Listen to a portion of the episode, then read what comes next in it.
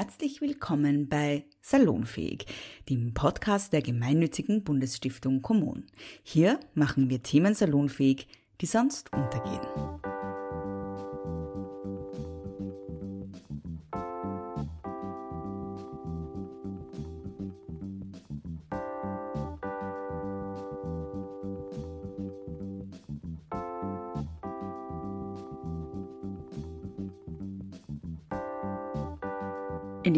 Zweiten Folge der Konsumdialoge-Reihe zum Thema Textilien begeben wir uns von der Vergangenheit in die Gegenwart.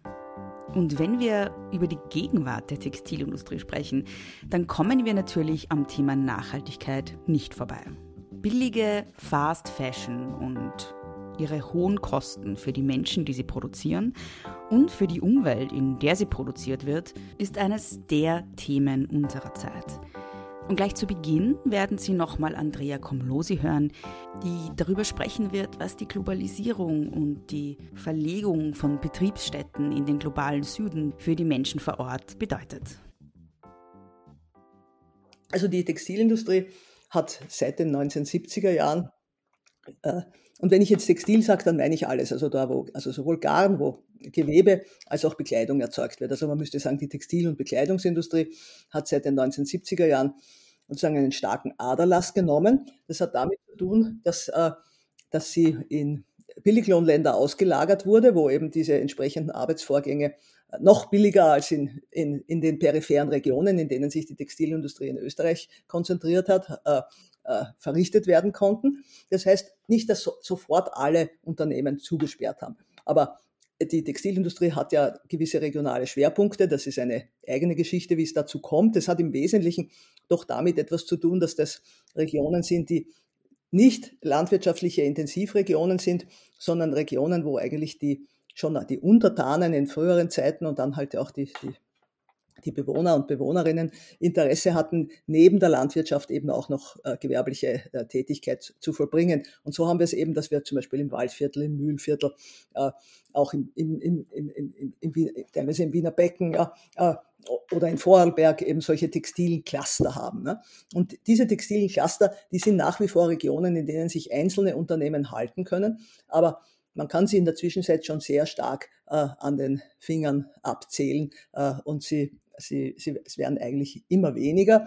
Es gibt natürlich äh, Initiativen, die Textilerzeugung äh, zu beleben, aber das sind dann oft kleinere äh, Projekte, die eben dann äh, mit spezialisierter äh, Produktion sozusagen im Bereich der, der, sozusagen der von Qualitätstextilien äh, äh, punkten wollen. Aber die, die textile Massenproduktion, das ist eigentlich schon längst etwas, das äh, in, in, im globalen Süden äh, stattfindet oder nach dem Fall des Eisernen Vorhangs eben auch ganz stark in den Ostblock ausgelagert wurde, also in die Länder des ehemaligen Ostblocks, die ganz starke Textilproduzenten gewesen sind, große Textilindustrien hatten.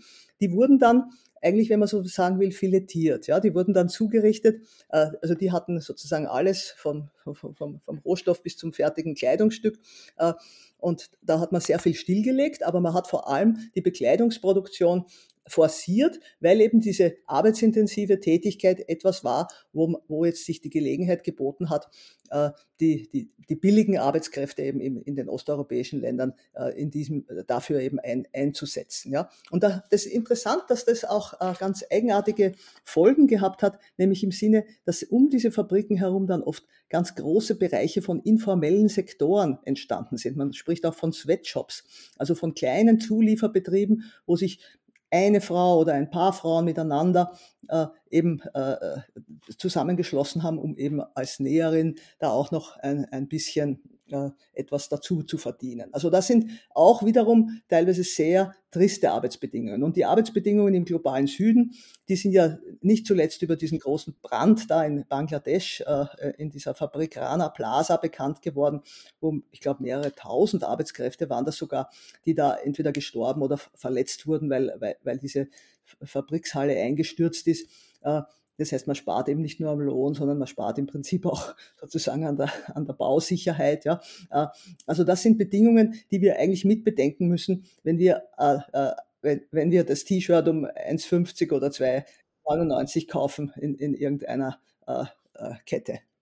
Im Gespräch, das Sie im Folgenden hören werden, habe ich mich mit Veronika Bornmena, der Co-Gründerin der Gemeinwohlstiftung Kommun, die die Konsumdialoge organisiert, sowie der Nachhaltigkeitsexpertin Nunu Kaller, die die inhaltliche Leiterin der Konsumdialoge zum Thema Textilien war, detailliert über das Thema Fast Fashion unterhalten. Also ähm, meine erste Frage eigentlich direkt an die Nunu vor allem ist, äh, was denn gemeint ist, wenn wir von Fast Fashion sprechen.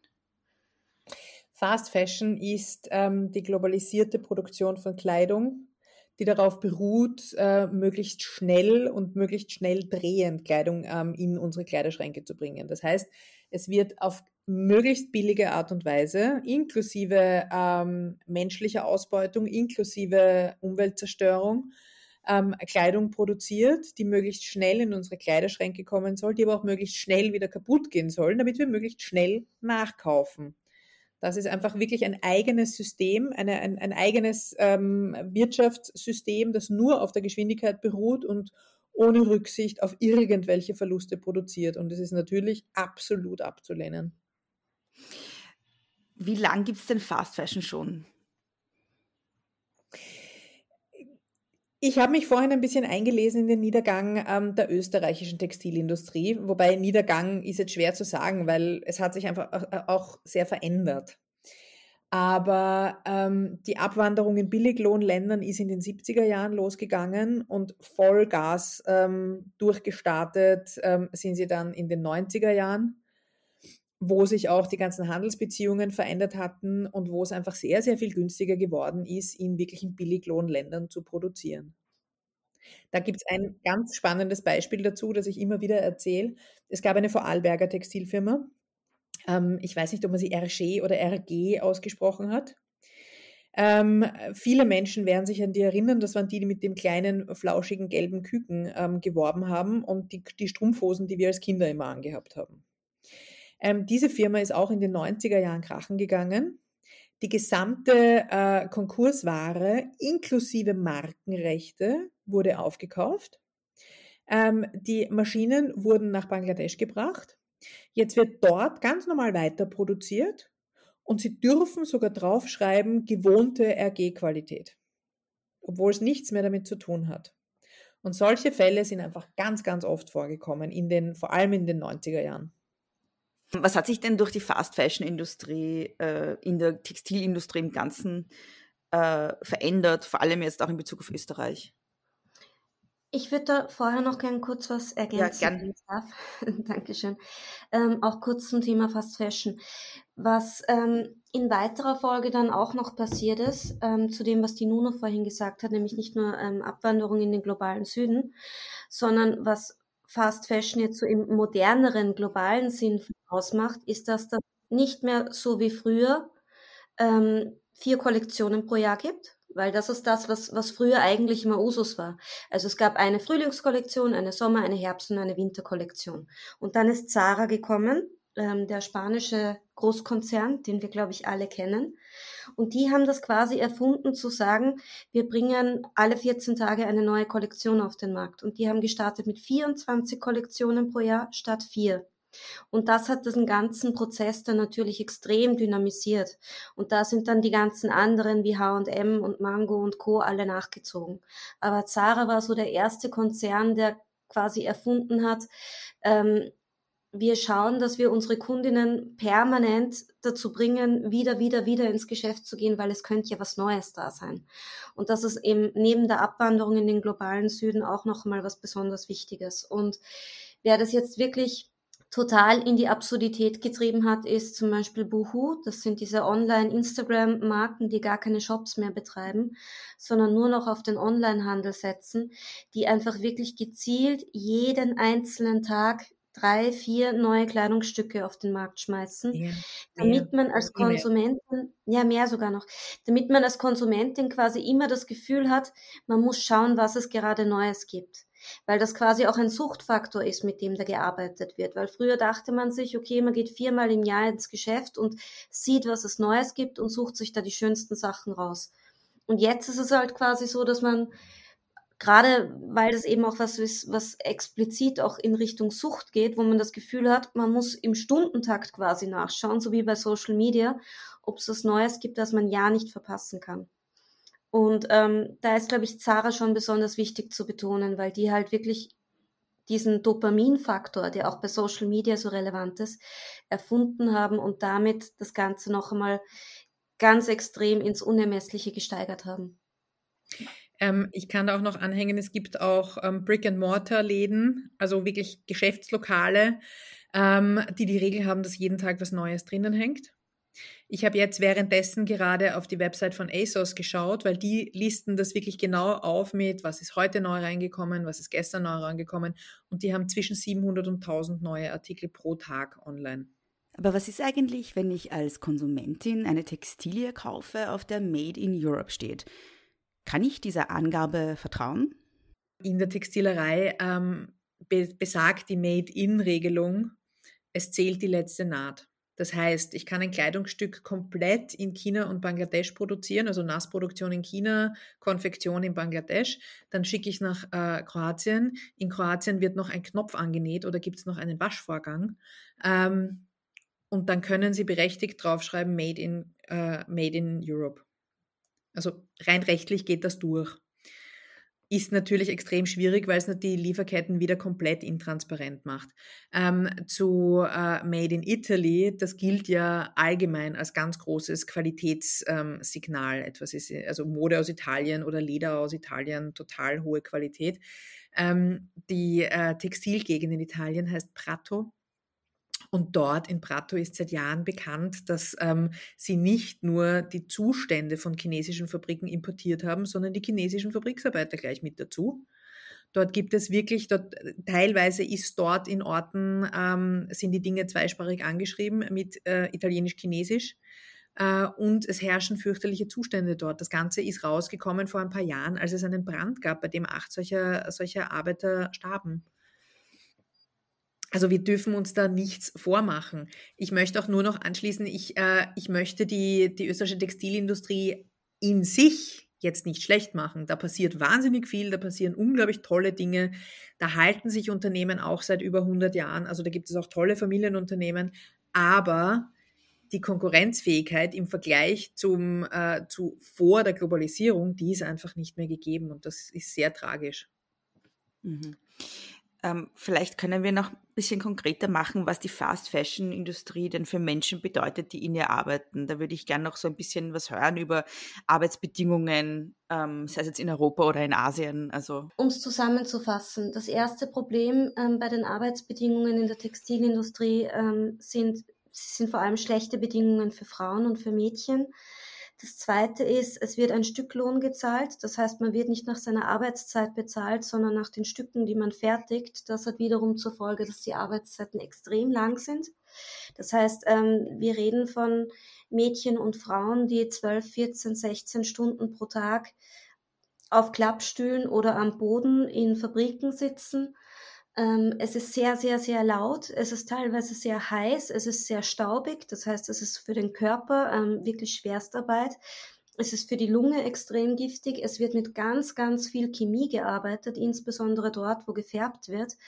Ähm, das führt nicht nur dazu, dass die Arbeiterinnen dort Ekzeme auf der Haut bekommen, Neurodermitis, Hautausschläge, Verätzungen auf der Haut, sondern dass es auch Verletzungen und Verätzungen in der Luftröhre und in der Lunge gibt, ähm, dass sich Augen entzünden, dass es natürlich zu Krebserkrankungen kommt, dass die Menschen natürlich früher sterben, ähm, dass Kinder mit vielen Behinderungen auf die Welt kommen, dass das Grundwasser verseucht wird, ähm, dass die Böden durch das Wasser auch mit vergiftet werden. Dadurch in der Landwirtschaft, wo dann auf diesen Böden das Obst und Gemüse und Getreide und so weiter angebaut wird, auch dieses verseucht wird, ähm, dadurch die Menschen natürlich wieder krank werden. Ähm, es hat den Effekt, dass es zu sklavenartigen Bedingungen kommt, ähm, weil halt so wahnsinnig viel produziert wird, dass die Nachfrage so hoch ist, dass die Arbeiterinnen auch extrem leicht ersetzbar sind. Ähm, das heißt, sie haben überhaupt nicht die Möglichkeit, sich irgendwie zu, zu organisieren und zu sagen, okay, wir streiken jetzt und wir tun jetzt was, weil es eigentlich immer zehn weitere gibt oder hunderte weitere gibt, tausende weitere gibt, die man, die man einfach heranziehen kann.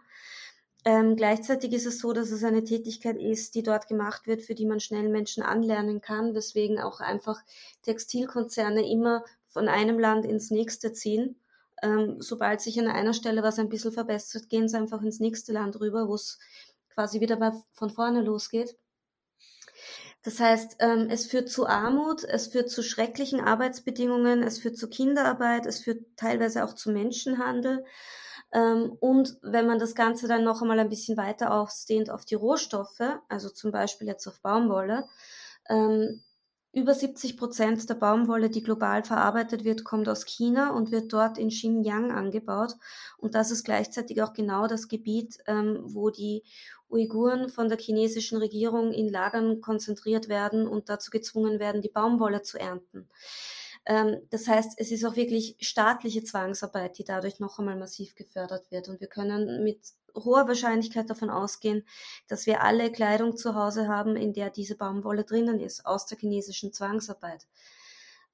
Das heißt, man, man, weiß gar nicht, wo man da anfangen soll. Und das sind jetzt einmal nur die sozialen Aspekte. Da gehe ich jetzt noch gar nicht auf das ein, was das alles für die Umwelt bedeutet und was das für das Klima bedeutet, sondern da geht es jetzt einmal nur darum, was macht das Ganze mit den Menschen? Und ähm, Nuno, ich glaube, es wäre gut, wenn du da jetzt einfach ein paar Beispiele bringen würdest, damit man sich das noch ein bisschen konkreter vorstellen kann. Ja, ich, ich fange gern mit dem ähm, tragischsten aller Beispiele an. In diesem Jahr jährt es sich zum zehnten Mal, dass Rana Plaza, ein Fabriksgebäude in den Außenbezirken von Dhaka in Bangladesch, in sich zusammengebrochen ist. Warum ist das passiert? Es wurde illegal aufgestockt und ähm, in diesen oberen Stockwerken ähm, wurden auch, äh, also in diese oberen Stockwerke wurde auch, äh, wurden auch schwere Nähmaschinen gebracht. Ähm, die Geschichte ist so gelaufen, dass bereits am Vortag Arbeiter und Arbeiterinnen gesagt haben, aus, sie legen ihre Arbeit nieder, es kommen, da tauchen riesige Risse in der Wand auf. Ähm, das geht nicht mehr, sie wollen dort nicht arbeiten. Sie wurden gezwungen vom Fabrikchef, weil Aufträge fertig werden mussten. Dann ist diese Fabrik in sich zusammengebrochen. Da gibt's, ähm, kann man ganz leicht googeln, Rana Plaza, findet man sofort dieses Foto. Es ist wirklich herzzerreißend. Ähm, in diesem Fabriksgebäude ähm, starben über 1100 Menschen, ich glaube 1125 oder so waren es, ähm, und mehr als doppelt so viel waren verletzt. Ähm, das waren teilweise sehr schwere Verletzungen wie Amputationen, äh, die Amputationen erforderten. Und was danach passierte, war ein großer Aufschrei. Also ich sage immer, seit Rana Plaza kann mir niemand mehr sagen, dass sie nicht Bescheid wissen, wie es in der Fast-Fashion-Branche zugeht. Denn ähm, dieses Foto war am Titel der New York Times, dieses Foto war aber auch am Titel der Kronenzeitung. Das, ist, das hat die Runde gemacht, das war groß. Allerdings, was danach passi passierte, war, ähm, in Bangladesch hat es dann geheißen, für jeden Toten gibt es eine Entschädigung. Allerdings müssen die Angehörigen per DNA-Test nachweisen, dass der Tote ihr Verwandter ist. In ganz Dhaka gibt es ein einziges Institut, das solche DNA-Tests durchführt. Und so ein DNA-Test kostet so viel wie zwei Jahresgehälter von einer Arbeitsperson. Was dann danach passiert ist zum Beispiel, ist eben auch, ähm, wir brauchen nicht von hiesigen Zuständen ausgehen, dass man sagt, okay, man sucht sich jetzt einen Job anderswo und da kommt man schon irgendwie mit dem öffentlichen Verkehr hin, sondern du bist dort darauf angewiesen, was du innerhalb von ein bis teilweise drei Stunden zu Fuß erreichst. Ähm, aber es gab dann äh, unter den Arbeit, Arbeitgebern, also unter den Fabrikschef in den umliegenden Fabriken, gab es schwarze Listen mit den Namen der Leute, die in, äh, in der Rana Plaza Fabrik gearbeitet haben. Und die wurden nicht mehr angestellt. Also denen wurde keine Arbeit mehr gegeben, weil die galten als, hm, ist ein bisschen verrückt, leistet nicht wirklich die, die, die, die Produktion, die wir wollen. Also ist nicht so produktiv, wie wir wollen. Das heißt, Rana Plaza hat sehr, sehr, sehr viel mehr Schaden ähm, ausgeübt als nur diese, nur unter Anführungszeichen, diese über 1000 Toten. Sehr viel mehr.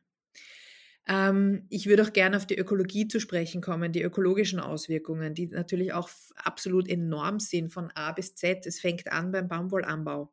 Der Baumwollanbau, ähm, wie die Veronika schon gesagt hat, ähm, findet ganz, ganz oft in Monokulturen statt. Monokulturen sind nie eine gute Nachricht für die Böden dieser Welt, weil sie auslaugen. Zusätzlich ähm, ist die Baumwolle eine wahnsinnig zickige Pflanze.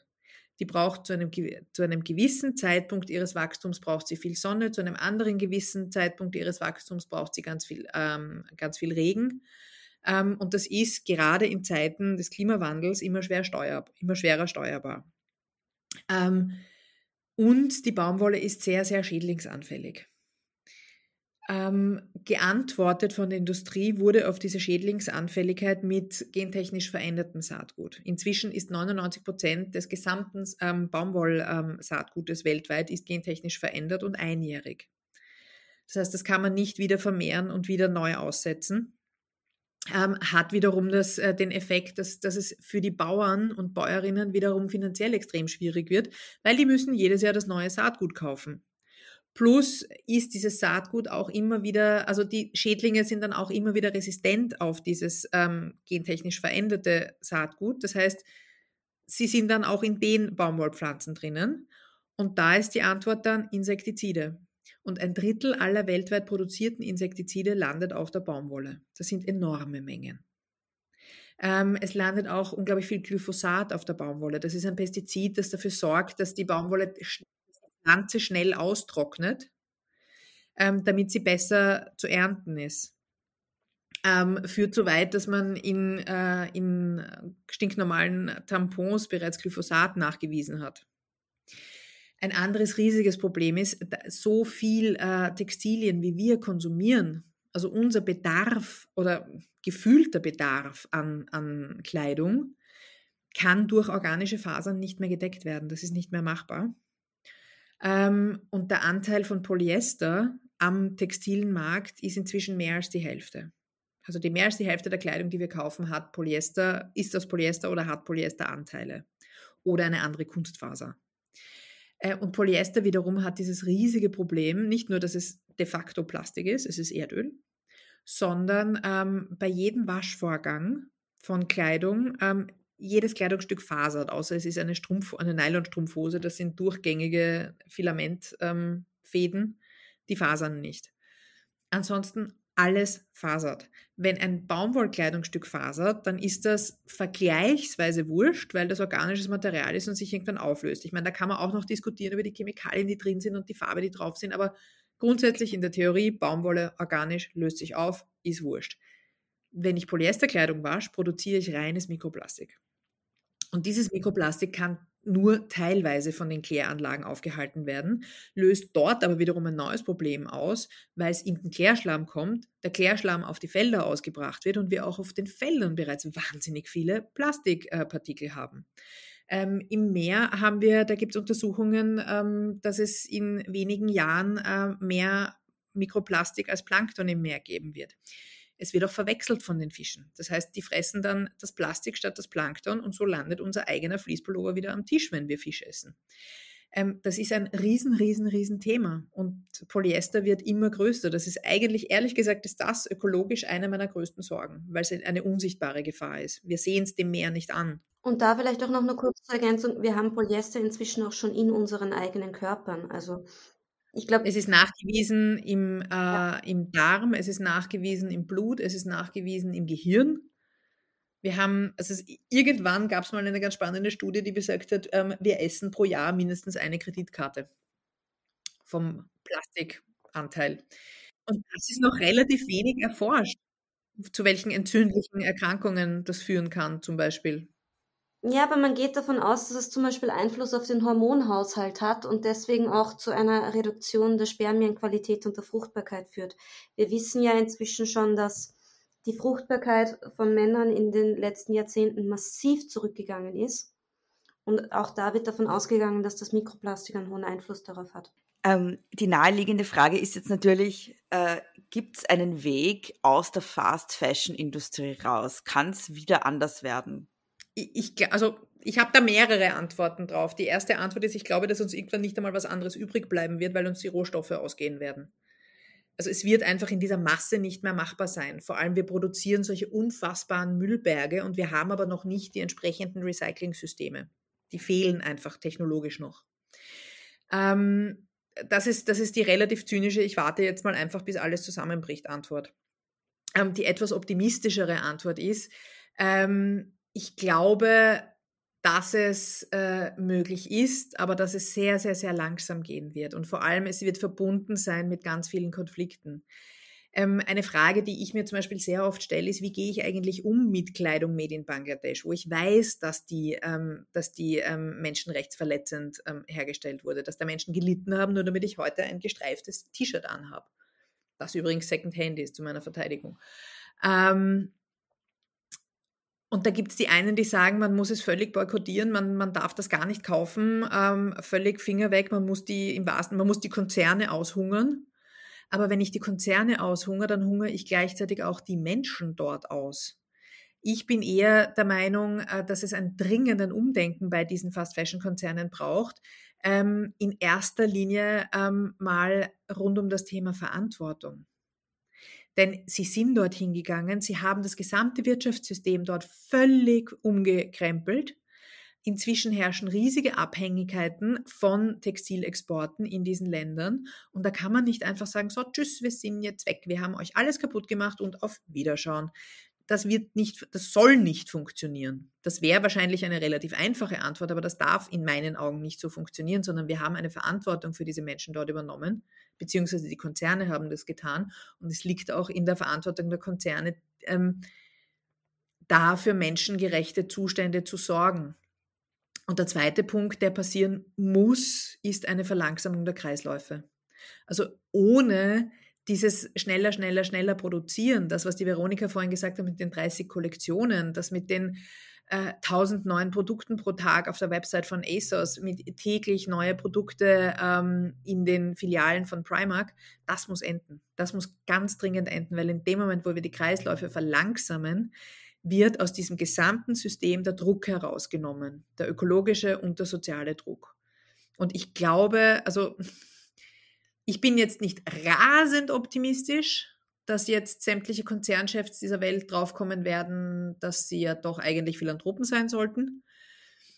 Aber ich glaube, dass langfristig auch durch einen Druck der Gesellschaft ähm, es vielleicht doch in diese Richtung gehen könnte. Jetzt sehr vorsichtig formuliert. Es muss sich ändern, weil es gibt keine Alternative dazu, weil wir ersticken ansonsten im Dreck und bringen uns selbst um. Ähm, kann man nur in dieser drastisch Drastik so sagen. Das Gute ist, ähm, es gibt schon zwei, drei positive Entwicklungen auch. Ähm, zum einen, gerade während Corona haben die Leute begonnen, weniger Kleidung zu kaufen, weil im Lockdown, wo einen niemand sieht, ähm, hat man eh immer den gleichen Pyjama an, da ist man weniger motiviert, dass man sich den neuesten Fetzen kauft und ähm, vorführt. Das hat wiederum dazu geführt, dass in Bangladesch ungefähr 60 Prozent der Fabriken geschlossen haben. Und der Großteil von denen hat nicht wieder aufgesperrt, weil eben weniger in Bangladesch inzwischen produziert wird, sondern mehr nach Europa zurückkommt. Das hat im ersten Moment zu einer Massenarbeitslosigkeit geführt in den, in den letzten zwei, drei Jahren und war für die Menschen dort ganz furchtbar, weil eben die Wirtschaft schon so extrem beeinflusst war durch diese Textilproduktion, dass einfach schon, ich glaube, 60 Prozent der Frauen dort wirklich in dieser Industrie gearbeitet haben und die jetzt zu einem hohen Anteil ihrer Arbeit verloren haben. Ähm, das ist jetzt kurzfristig natürlich einmal total schrecklich. Andererseits, man gibt dadurch diesen Ländern auch die Chance, selber sich wieder was aufzubauen und auch wieder andere Dinge zu produzieren, als nur unsere Fetzen. Ähm, und das ist auch dringend aber diese Chance, Entschuldige, wenn ich da unterbreche, aber da sehe ich sehr wohl sehr viel in der Verantwortung, äh, diese Chance äh, diesen Ländern zu ermöglichen. Einfach Natürlich, sagen, und dafür müssen die Konzerne zahlen. Genau. Natürlich.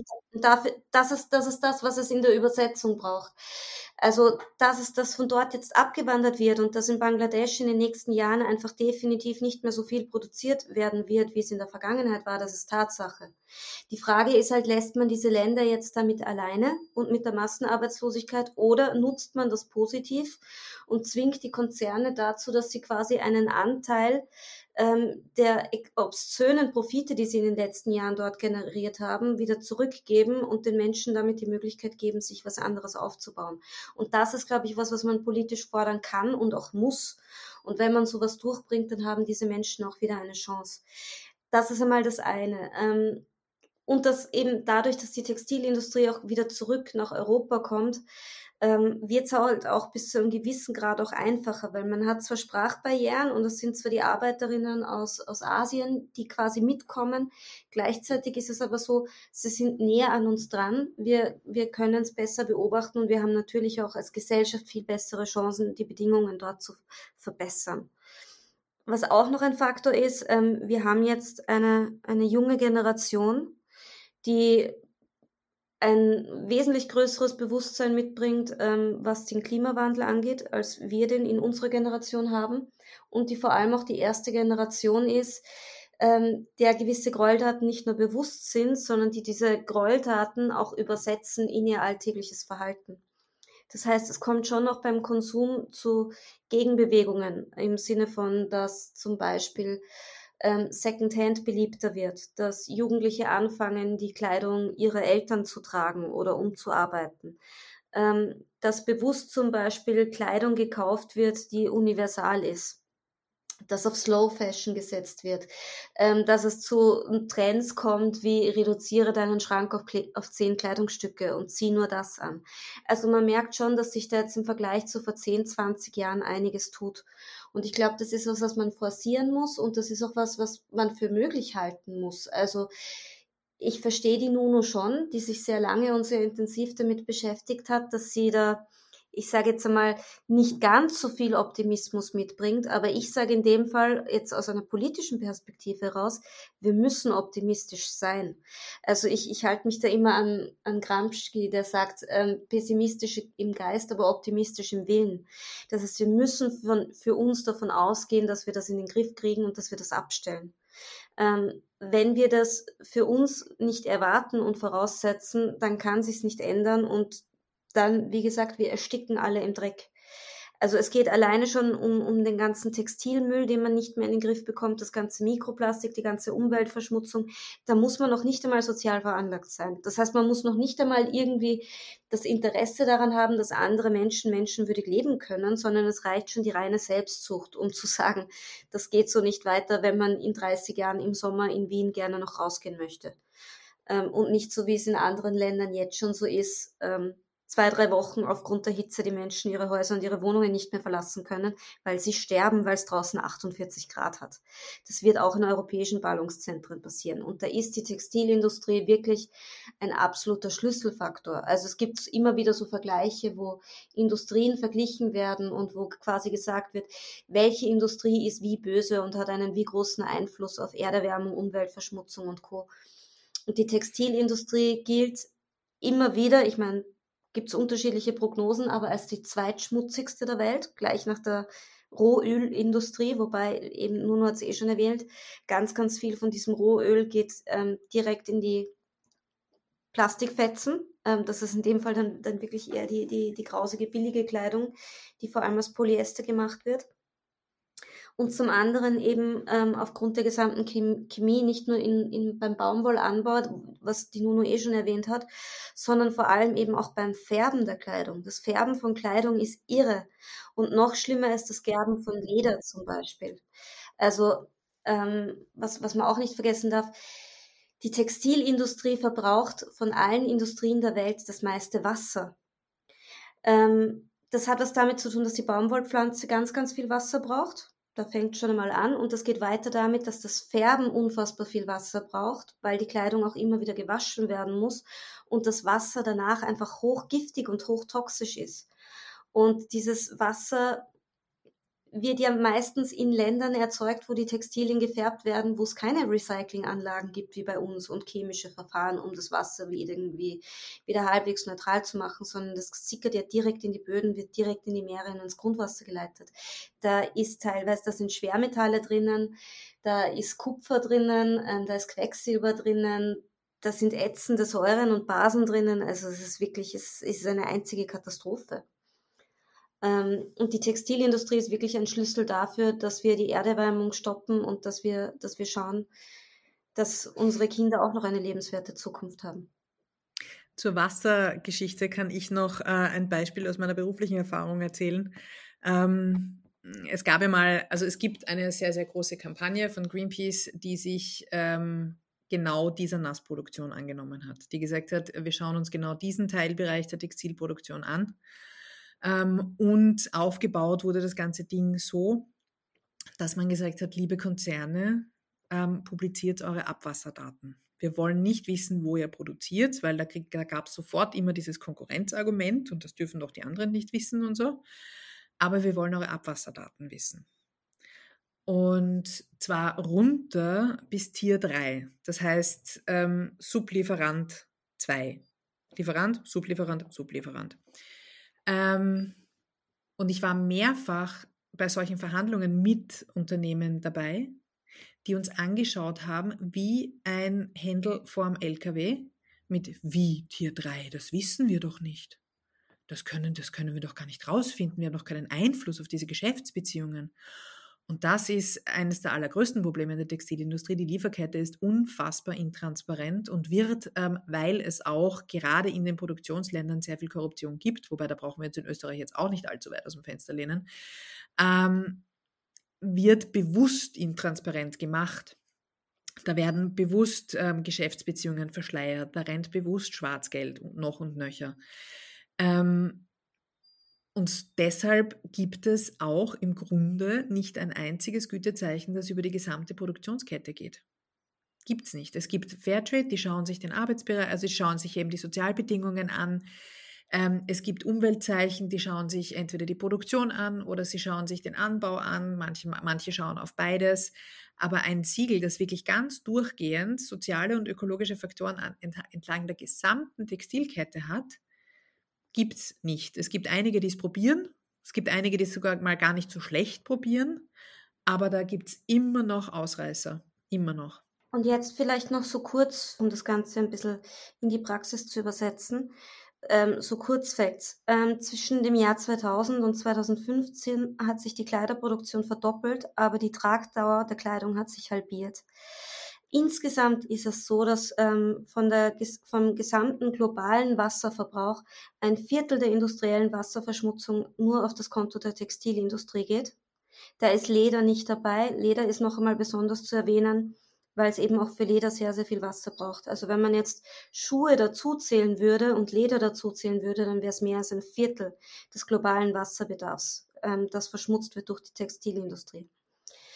60 Prozent der Handelsspanne in der Textilindustrie gehen an die Handelskonzerne, aber nur drei Prozent gehen an die Fabriken.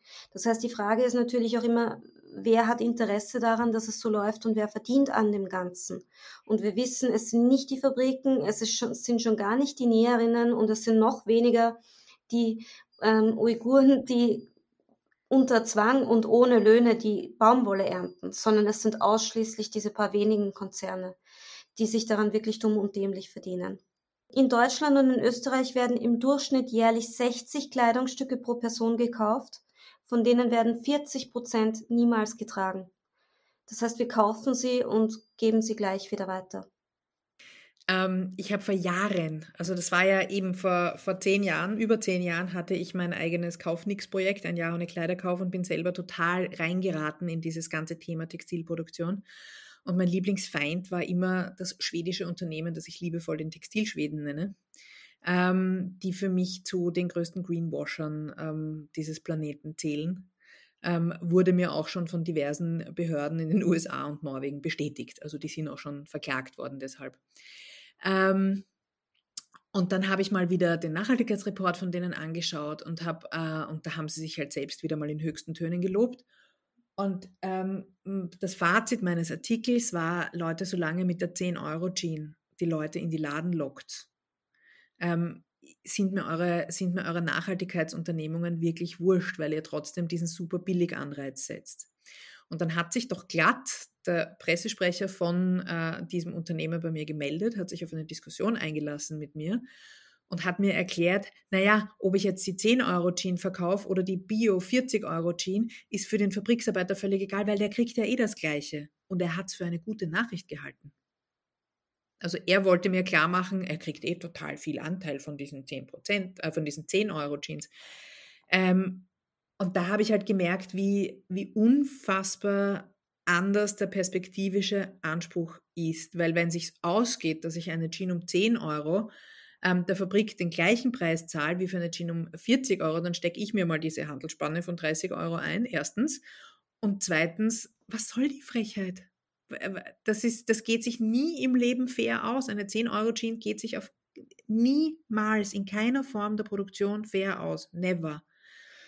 Und der, das, das hat sich bei mir richtig eingebrannt, dieses Gespräch. Das war, das hat mich erschüttert. Da ist auch ganz wichtig zu, zu ergänzen, noch generell, der Preis ist nie ein Garant dafür, dass etwas besser ist. Ja. Nur weil ein Fetzen teuer ist, heißt das in keinster Weise, dass er besser produziert ist. Also es gibt zig Fälle, wo nachgewiesen worden ist, dass in einer und der gleichen Fabrik in Bangladesch sowohl Kik als auch Armani produziert worden ist aus dem gleichen Stoff, aus dem gleichen Material, von der gleichen Näherin in der gleichen Fabrik. Da ist qualitativ oder ethisch nicht der geringste Unterschied. Wir zahlen für den Markennamen. Muss ich dir widersprechen, Stoffe sind andere. Stoffe kriegen die andere, weil die, die kommen vom, vom Auftraggeber häufig. Aber was zum Beispiel auch ganz, ganz häufig ist, sind, ähm, eine Zeit lang waren ja diese bunten Patchwork-Mäntel von Desigual so in und ich bin in kürzester Zeit gab es auch die Copycats dazu na, wo kamen die wohl her? Wo haben die plötzlich die Schnitte hergehabt? Das war wahrscheinlich wirklich aus der gleichen Fabrik. Ja, ja, klar. Aber wie gesagt, es gibt nachweislich auch Stoffe, die identisch verwendet werden. Also es ist, natürlich gibt es hochwertigere Sachen auch, wo dann irgendwie ein höherer Seideanteil drinnen ist oder mit Leinen oder mit Hanf oder was auch immer bearbeitet worden ist. Aber es gibt eben wirklich diese Fälle, wo das Produkt de facto eins zu eins gleich ist, nur bei dem einen steht halt Armani drauf oder irgendeine andere teure Marke und bei dem anderen Kick. Aber zu denken, ich kaufe mir jetzt eine Luxusmarke oder ich kaufe mir etwas Teures und deswegen ist es besser, keine Chance. Wir als Konsumentinnen haben de facto sowieso überhaupt keine Möglichkeit, was zu machen. Was wir als Konsumentin lediglich machen können, ist zu schauen, dass wir Kleidung mit einem wirklich geringen Polyesteranteil oder am besten ganz ohne Polyester kaufen. Das ist was, wo wir halbwegs die Kontrolle haben. Aber wenn es jetzt um die sozialen Aspekte geht oder, oder um die Arbeitsbedingungen geht, da haben wir als Konsumentinnen sowas von gar keinen Einblick, dass wir, wenn wir nicht wirklich in ein paar so ganz auserwählte, exquisite kleine Läden gehen, wie die Nuno sie zum Beispiel zigfach kennt, ähm, haben wir überhaupt keine Chance. Also in einem konventionellen Kleidungsgeschäft. Und konventionell meine ich jetzt die großen Marken, die wir alle kennen, die sich in den großen Einkaufsstraßen und Einkaufszentren befinden. Da haben wir überhaupt keine Chance, irgendwas zu finden, was auch nur ansatzweise irgendwie in Ordnung ist. Also alles, was wir dort kaufen, ist de facto mit extremen Missständen verbunden. Ich sage das ganz, ganz oft. Also ich habe das früher ganz oft gesagt. Ähm, äh, mit deiner Geldbörse hast du die Macht, denn du entscheidest, äh, wen du unterstützt, Bullshit. welches System du unterstützt. Genau, inzwischen bin ich äh, auch ein bisschen schlauer geworden in den letzten Jahren und habe festgestellt, diese Erzählungsweise ist neoliberal bis ins Mark, weil die hängt den einzelnen Konsumenten eine Verantwortung um, die sie aufgrund der gesamten Gegebenheiten gar nicht annehmen können. Es geht gar nicht, weil wir wissen, zu, viel, zu viele Faktoren in diesem gesamten Spiel sind den einzelnen Konsumenten einfach unbekannt. Ähm, und Vertrauen ist die höchste Währung dieser Konzerne und das missbrauchen die in einer Tour. Das heißt, ähm, mein jetziger Appell ist viel eher, ähm, natürlich, wie die Veronika schon gesagt hat, es gibt Möglichkeiten, zu versuchen, sich ein bisschen die Auto Autonomie zu erkämpfen und zu sagen, okay, ich kaufe meine Kleidung nur, ähm, wenn ich äh, den oder die Produzentin kenne oder ich kaufe nur Secondhand. Das in meinen Augen das ökologischste Kleidungsstück ist das, das nicht produziert werden muss. Das heißt im Umkehrschluss, trag deine Kleidung so lange wie möglich, kauf sie Secondhand, verlänger die Lebensdauer des Kleidungsstücks. Super Sache. Damit kann man es für sich selbst halbwegs lösen.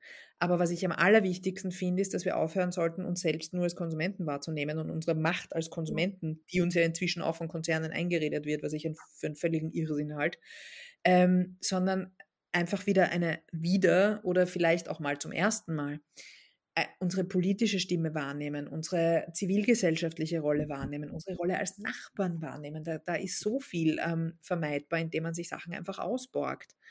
Ähm, das heißt, es gibt so dermaßen viele Alternativen als zu, dies, äh, zu dieser Identifikation durch Konsum. Und ich glaube, das ist der Punkt, wo wir als Einzelne doch ein bisschen Autonomie haben. Das stimmt, ähm, dass es die Möglichkeit auf der individuellen Ebene was zu machen.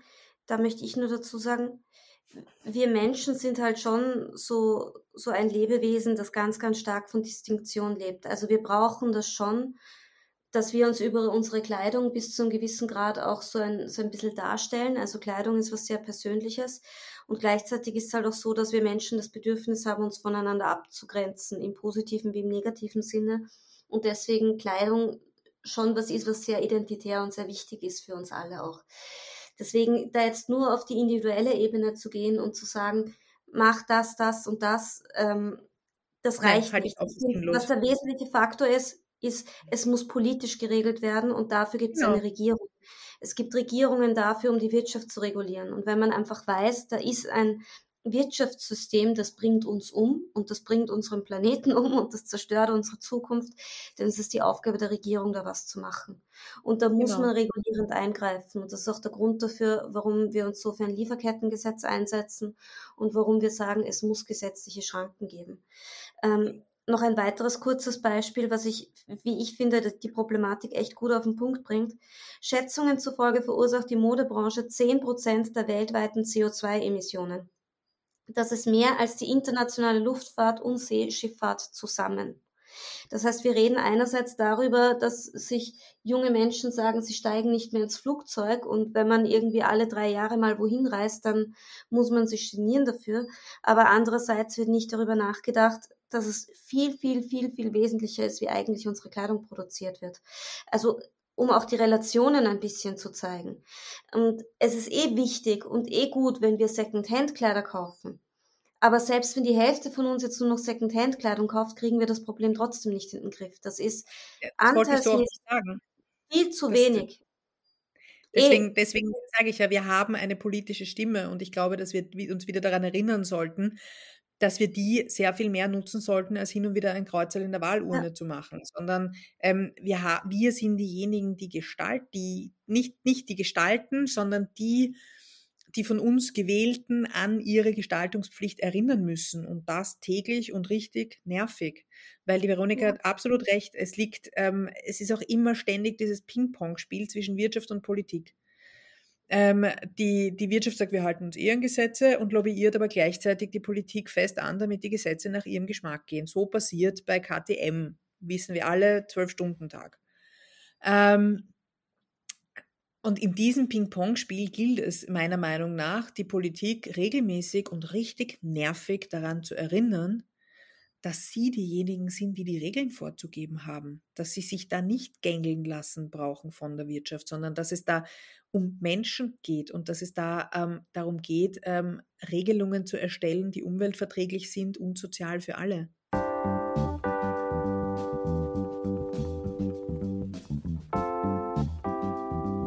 Die österreichischen Konsumdialoge werden von der gemeinnützigen Bundesstiftung Kommun regelmäßig organisiert. Und wenn Sie bei einer der kommenden Veranstaltungen dabei sein möchten, schauen Sie am besten auf Kommun.at nach. Dort können Sie auch für Kommun spenden, damit noch viele weitere Aktivitäten für einen ökologischen und sozialen Fortschritt organisiert und zahlreiche weitere Menschen unterstützt werden können.